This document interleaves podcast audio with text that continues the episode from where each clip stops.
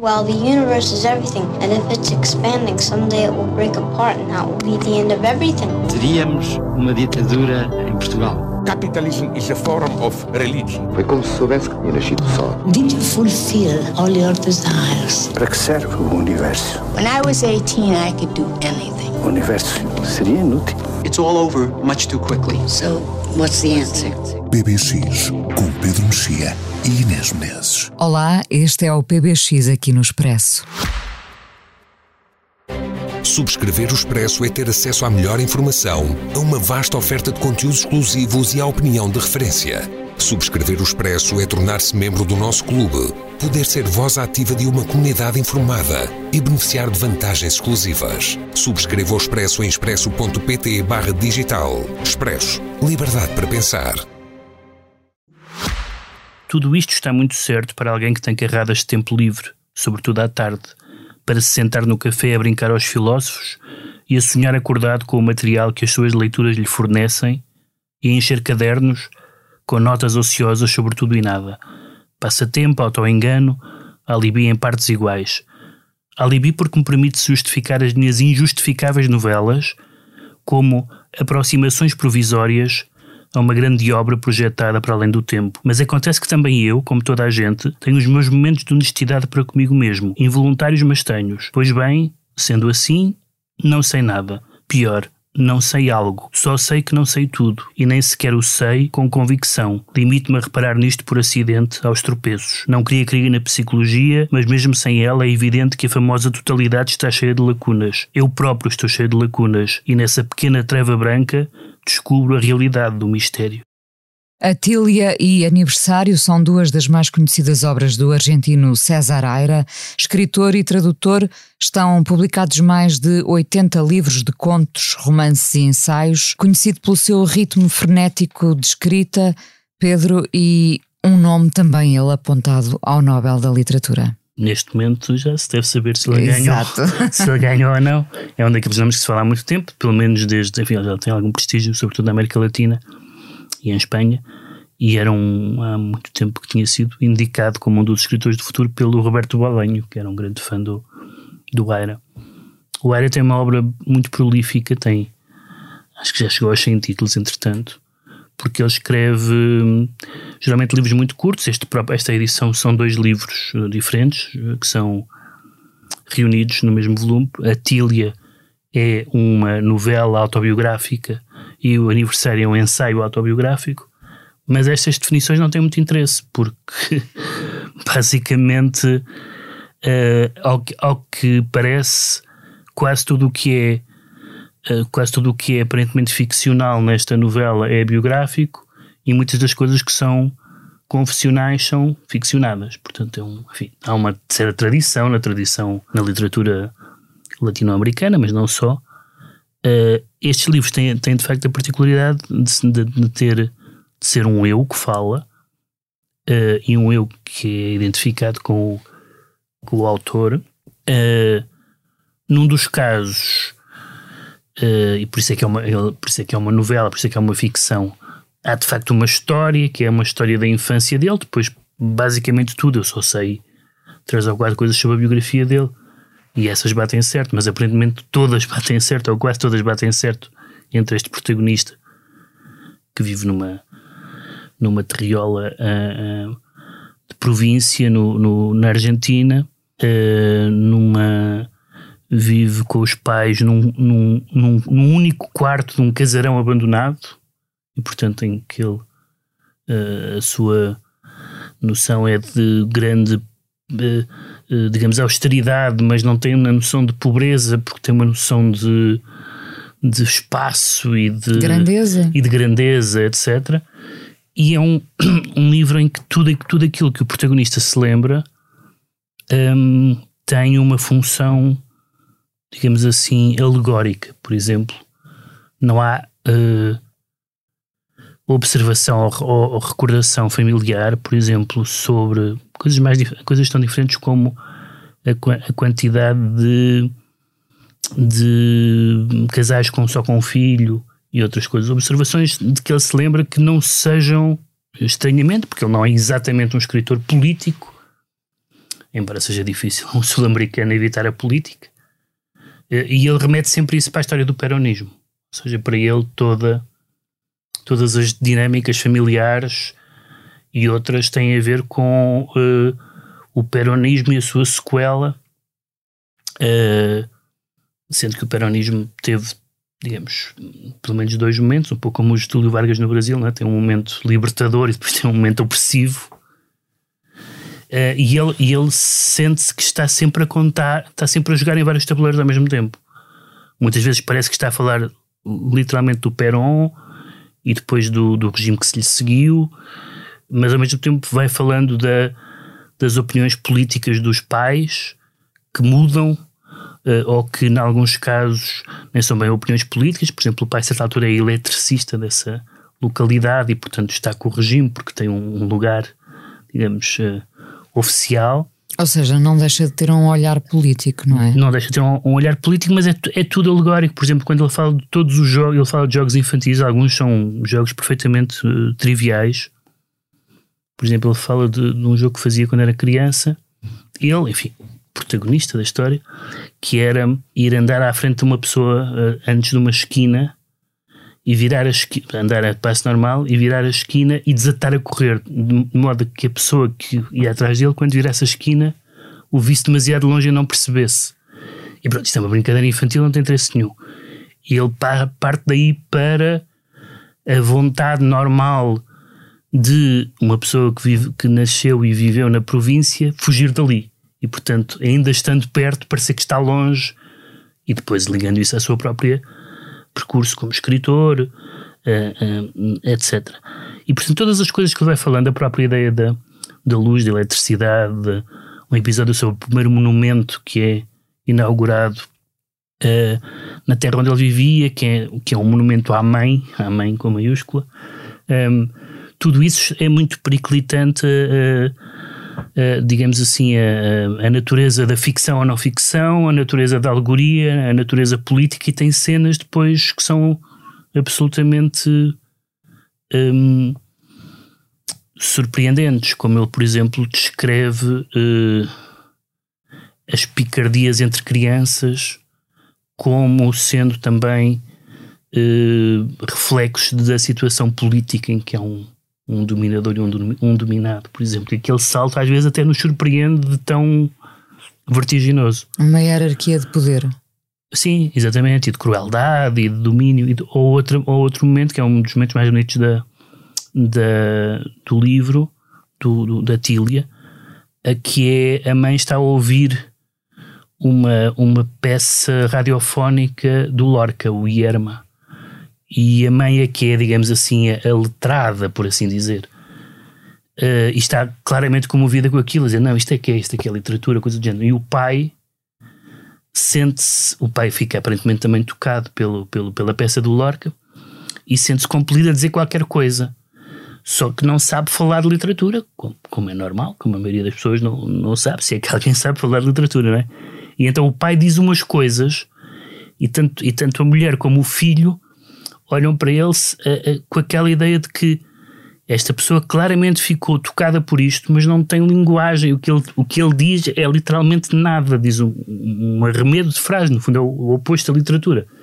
Diz um conjunto de frases sem sentido, mas o que importa ali não são as frases que ele diz, são a capacidade dele de repente apreciar um texto do Lorca que está a passar na rádio. Portanto, é um livro muito.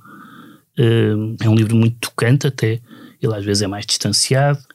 Tem tido uma fortuna crítica muito. crítica, não, editorial, muito, muito uh, escassa em Portugal. Só saíram três livros dele, que é basicamente os livros que ele publica cada Sim, ano. Exato, eu ia dizer, ele publica três a quatro livros por ano, Sim, pelo que percebi, não é? Sim, porque são muitos, são livros, são livros pequeninos e, eu acho que este dos que eu li é o melhor de todos. O caso do, do aniversário, de que eu li um excerto, é um livro escrito quando ele faz 50 anos, portanto, identifico-me com estas passagens em que ele, no fundo, hum, é, um, é um livro que, muito cético quanto à ideia de maturidade e de aprendizagem.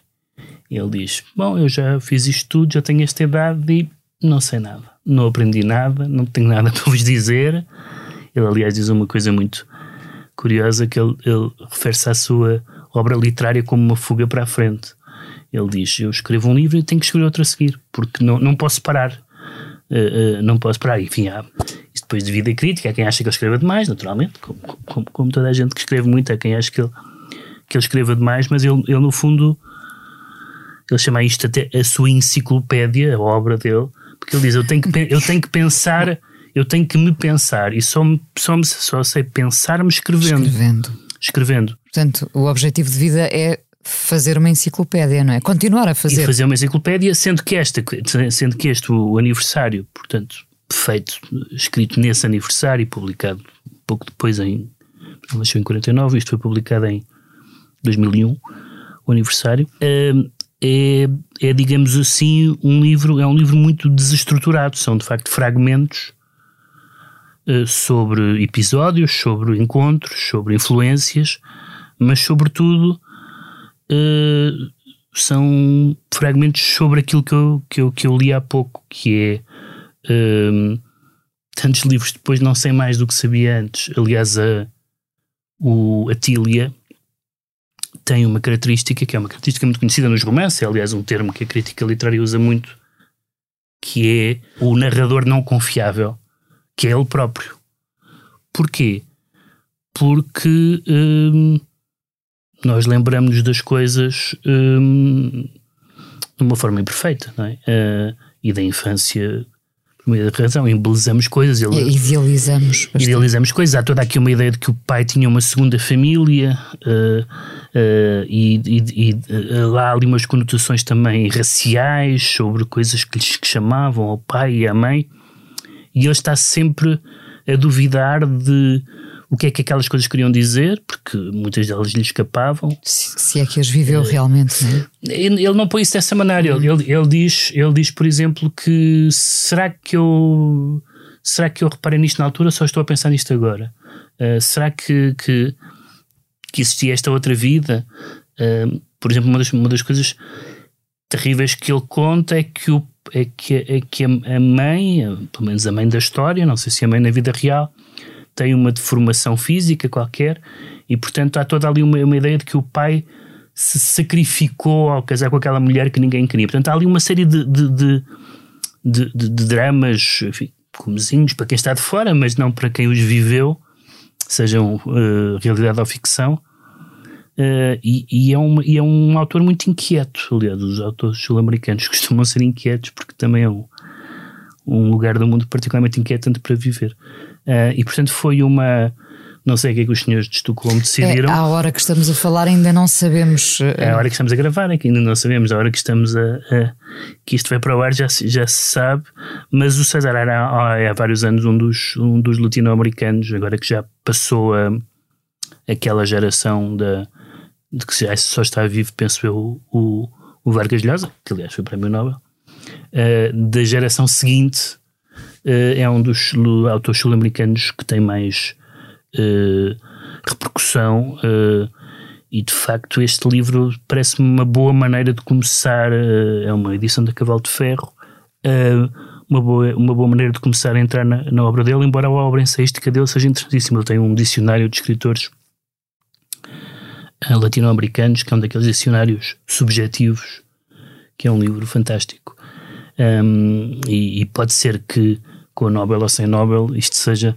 Não quer dizer que se publique os 100 livros dele, mas pelo menos mais alguns, porque havia de facto uma, uma lacuna na, no mercado editorial português da, em relação à, à ficção contemporânea da América Latina. Vamos ver se as apostas em relação ao Fosse batem certo ou não. Normalmente se, não batem, não é? For, Mas... Se for, é excelente. Aliás, os, uh, neste este ano os nomes que estavam na lista pareciam-me todos, há dois ou três que eu não conheço, mas dos que conheço parecem-me todos bons, mais, mais do que é costume. Também de repente já, já morreram tantos óbvios que a lista vai encurtando, lista vai encurtando. Não quer dizer que não continua a haver bons escritores, como é evidente, mas aqueles que nós sabíamos que se falava ano após ano, vou dizer três que falámos desde que o programa existe: Philip Roth, o Javier Marias e o Kundera. Pronto, esses três já foram e não tiveram o Nobel. E o Nobel vale o que vale, às vezes acerta, às vezes não, como tudo. O ano passado a escolha foi boa, há dois anos já não lembro quem foi, mas em geral as coisas têm sido mais boas do que, do que mais, às vezes são surpreendentes, às vezes põem um autor em circulação, a própria Annie Ernaux, que era conhecida um pouco cá, de repente saíram, salvo sete livros da Annie Ernaux. Toda a gente já leu os livros da Annie Ernaux. E, portanto, ainda tem um efeito, ainda tem um efeito, pelo menos nos, nos países que estavam menos familiarizados com determinados autores. Atília e Aniversário de César Aira, duas obras num volume, tradução de Miguel Felipe Mochila, edição da Cavalo de Ferro, destaque aqui no PBX de hoje. E formados em Nova York em 1993, os Blonde Redhead têm um novo disco, chama-se Sit Down for Dinner. São ainda os ecos da pandemia, Pedro. Sim, é um disco, de, é um disco da pandemia. E sobretudo é um disco que é um regresso de eles não, não tinham um álbum de originais desde, desde 2014, salvo erro. E este é só o décimo álbum, embora eles já existam há, há muitos anos. 25 anos ou 20 quase, 93, quase, formados sim, em 93 exatamente, é isso, então 30 anos.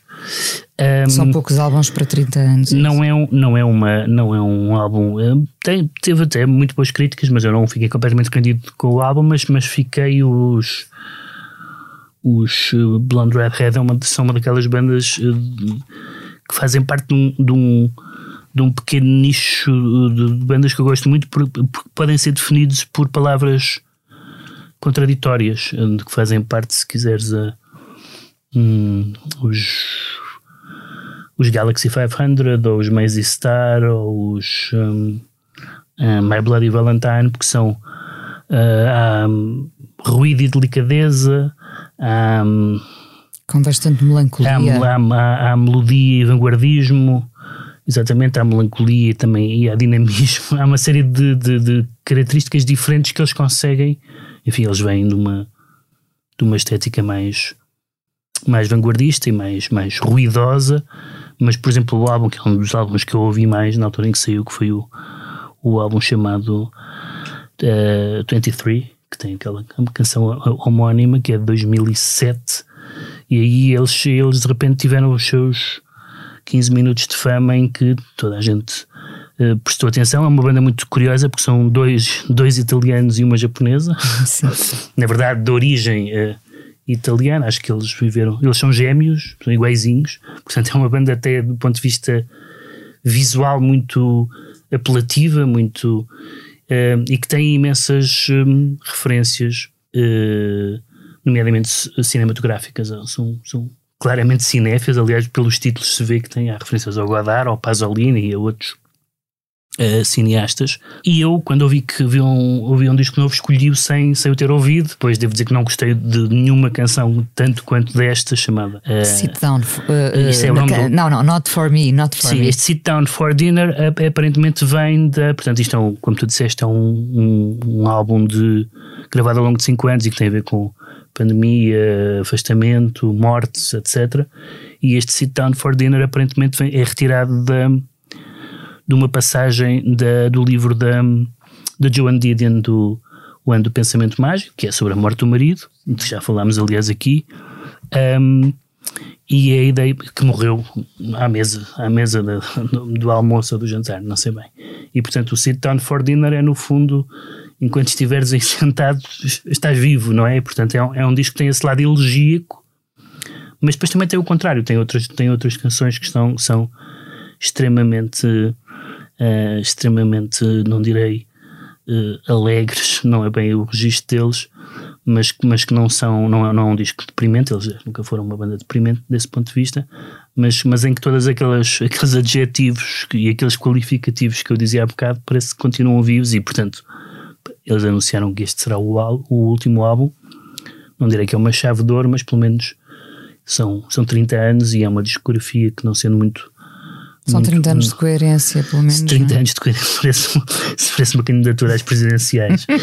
Muito bom. Uh, vamos ouvir então a canção Not For Me, o álbum novo, dos, novo e último dos Blonde Redhead, Sit Down for Dinner, destaque aqui no PBX. Voltamos para a semana, o som foi da Salomé Rita.